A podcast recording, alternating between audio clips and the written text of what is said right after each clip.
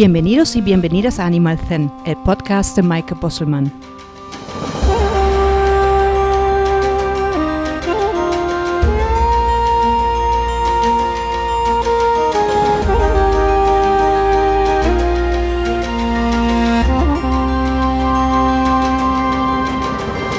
Este podcast es un espacio para despertar la conciencia del bienestar de todos los seres, animales y sus personas con el fin de crear una convivencia armónica, mejorando el vínculo entre ambos.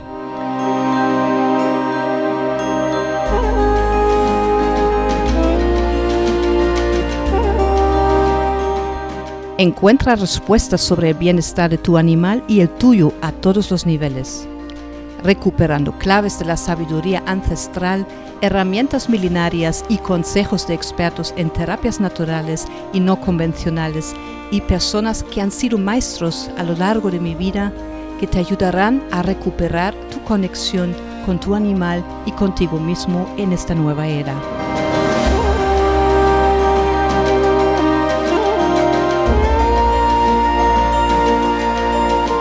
Un espacio para compartir y sentirnos más cerca, de hocico a hocico, de oreja a oreja, de corazón a corazón, algo muy necesario en tiempos como estos.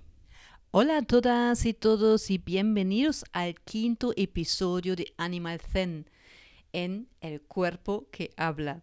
Qué título más raro, ¿verdad?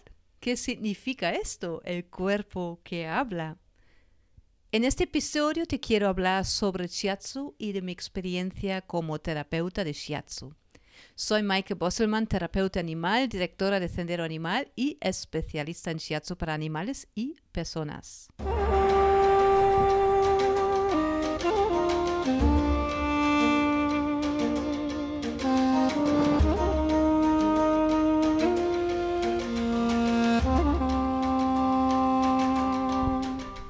El cuerpo que habla, las manos como detectives para descubrir un secreto. ¿Cómo es posible sentirlo?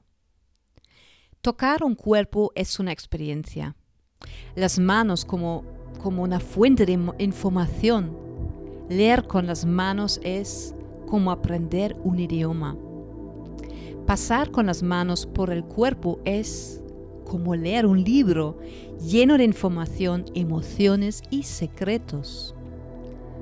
Usar las manos para liberar lo más oculto, para hacer visible lo escondido, olvidado, doloroso.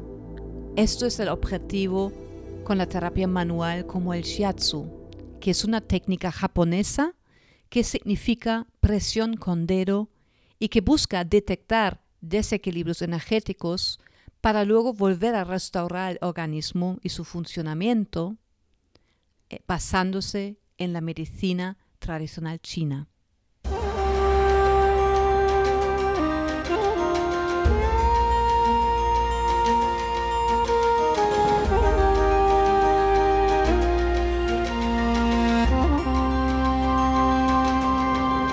El cuerpo humano es una máquina casi perfecta producto de miles y miles de años de evolución. Como si de un smartphone se tratara, nuestro cuerpo dispone de un montón de características adicionales que la mayoría de nosotros desconocemos porque jamás las hemos usado ni las vamos a usar. Algunos los llaman sentidos extras. No andan muy alejados, ya que la combinación de varios de nuestros sentidos tradicionales tienen algo que ver con ellos. ¿Cuántos sentidos crees que tenemos los humanos? Seguramente dirías cinco, pero en realidad tenemos alrededor de veinte. Dentro del tacto, por ejemplo, tenemos variaciones a las que podríamos llamar sentidos dependiendo de los sensores táctiles que detecten el estímulo, por ejemplo, la presión en el tacto. Luego tendríamos la termocepción, que es la encargada de distinguir entre frío y calor, y la nocicepción, que es la encargada de registrar los impulsos que nos provocan dolor. No solo los ciegos aprenden a ver con las manos, es un superpoder que todos podemos aprender.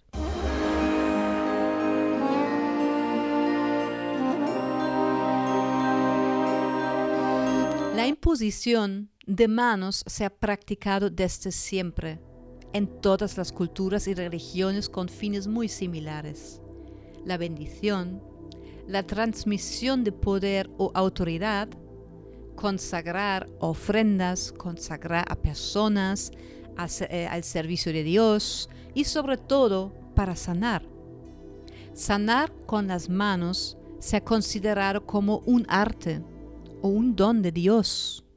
Desde el taoísmo y concretamente en Qigong, se nos dice que existe un punto en el centro de cada una de nuestras manos denominado Laokun, que se traduciría como Palacio del Trabajo. La palma de la mano es el hogar de uno de los más poderosos puntos de acupuntura. Los centros o puntos Laokun se utilizan en la curación Qigong como centros de emisión de chi hacia otras personas atribuyéndoles un alto poder de sanación. Según la neurociencia, se activan reacciones biológicas a través del tacto estudiado en el cuerpo físico. La, la, utilización de las manos para curar a los enfermos, que es una antigua práctica, es considerada por la medicina científica moderna como una mascarada mística está empezando, pero está empezando ahora a ser revisada por los expertos en cuidados sanitarios después de que varios estudios hayan demostrado que la mayoría de la gente puede aprender a usar las manos. Los investigadores han observado claros efectos fisiológicos como resultado de una versión modernizada de la imposición de manos, entre los que se encuentran el alivio del dolor, la reducción de la ansiedad, el aumento de la cantidad de hemoglobina portadora de oxígeno en la sangre y cambios en las ondas cerebrales que implican relajación.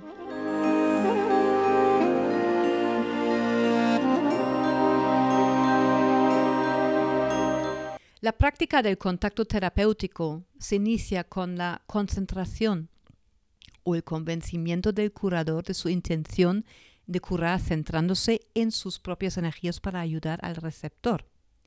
Usamos las manos en la sanación en diferentes técnicas energéticas como el Reiki, terapia cráneo-sacral o el Shiatsu, entre otras. Y además no solamente se trabaja en un cuerpo físico, sino que también a distancia. Al trabajar con las manos, observamos el cuerpo como un todo detectamos bloqueos energéticos que impiden el flujo libre de la energía vital, creando enfermedad y reubicamos aquello que está obstaculizando el funcionamiento correcto del físico y activar los procesos de autosanación del cuerpo. La medicina tradicional china entiende que la causa de la enfermedad es aquello que ha producido el desequilibrio del organismo. El desequilibrio puede ser por causas externas, como por ejemplo el clima, o internas, que son, por ejemplo, los hábitos de vida eh, y la gestión emocional. Según la medicina tradicional china, las emociones son respuestas mentales y fisiológicas a estímulos. Una emoción es patológica cuando es demasiado intensa o demasiado prolongada en el tiempo, alterando el equilibrio energético del organismo.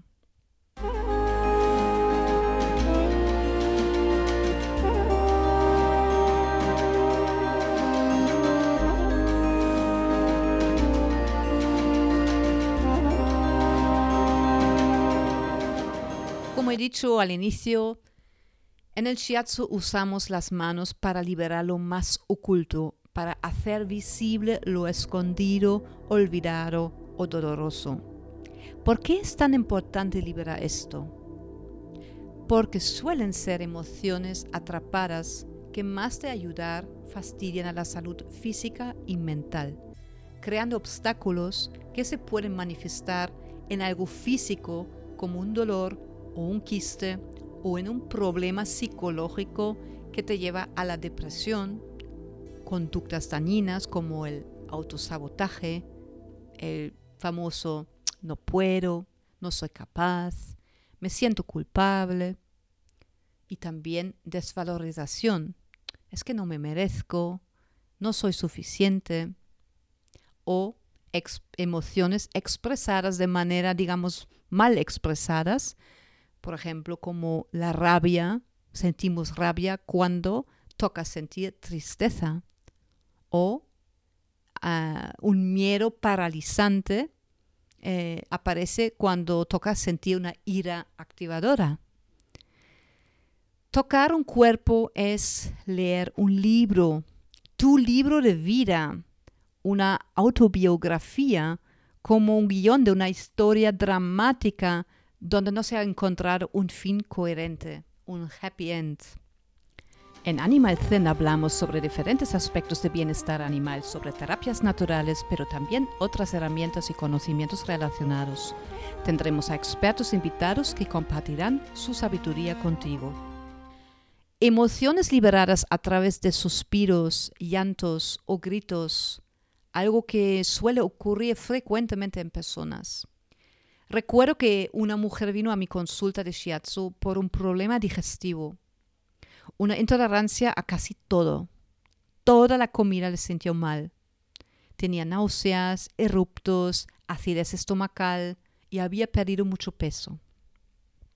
Al hablar con ella, me di cuenta que solo hablaba de cosas limitantes en su vida. Se obsesionaba con todo lo que ya no podía comer y todo lo que se había tomado que no le servía que ya no salía con los amigos para cenar porque la miraron mal, por no poder comer todo. También manifestaba un comportamiento extremadamente autoexigente que fue autocastigado en aquellos momentos de no lograr lo autoexigido. Empecé con la sesión de shiatsu. Durante la sesión, el cuerpo empezaba a hablar sentí un gran bloqueo energético en el estómago, donde mi mano no se podía mover más, se, se quedaba parada. La bola alimentaria no tenía permiso para pasar. No podía pasar por miedo que se manifestaba en una deficiencia energética en los riñones. Miedo a poder pasarlo mal, ¿Por qué podría pasarlo mal? Me dijo el pulmón que sintió tristeza. Y el corazón me soltaba la palabra culpabilidad.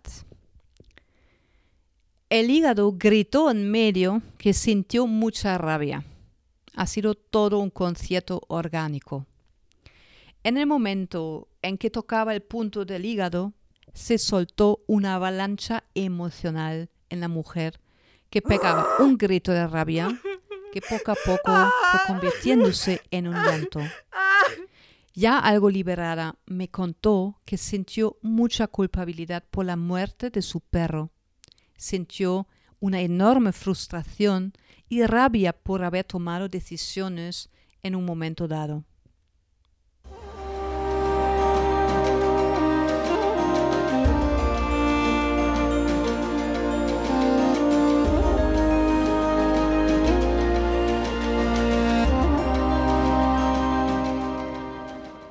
Todos podemos reescribir nuestra historia, liberando las emociones cuando toca vivirlas, al igual que lo hacen los animales, si no están restringidos por nosotros en expresarlas. Algo que desafortunadamente muy frecuentemente es el caso. El perro que se salta hacia otro perro para manifestar su malestar con la presencia del otro, no, no, un perro socializado no hace esto. Es una mala conducta que hay que corregir, dirían los educadores caninos.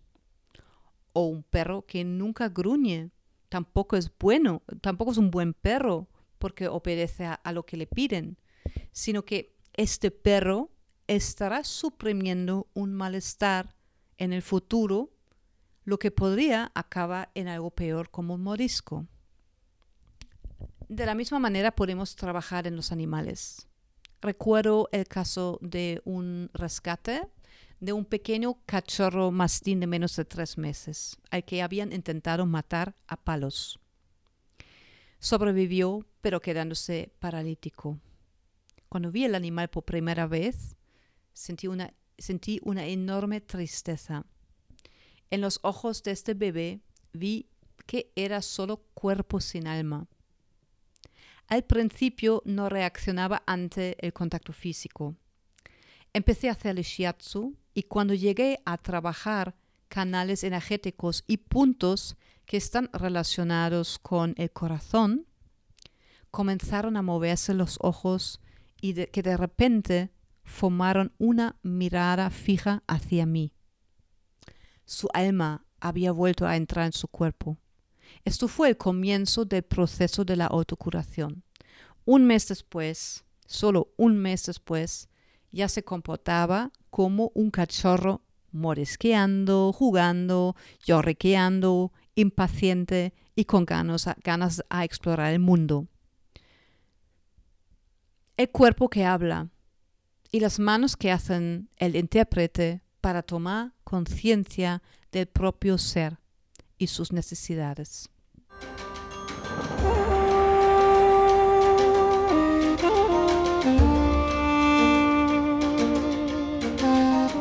Espero que hayas disfrutado de este episodio y que hayas podido descubrir algo nuevo para ti y tu animal.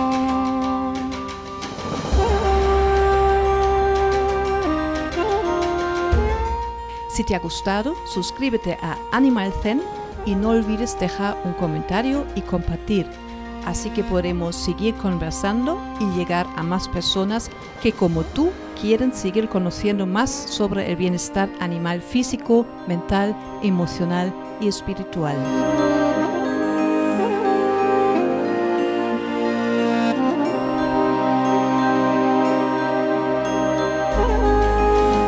Y si quieres, me puedes mandar tus preguntas y sugerencias de temas sobre que te gustaría escuchar en próximos episodios a podcast.senderoanimal.com.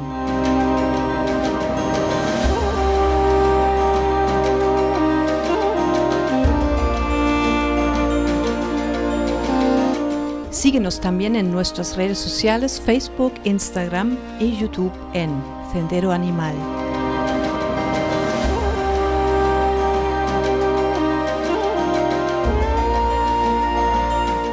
Muchas gracias por haberme escuchado hasta aquí.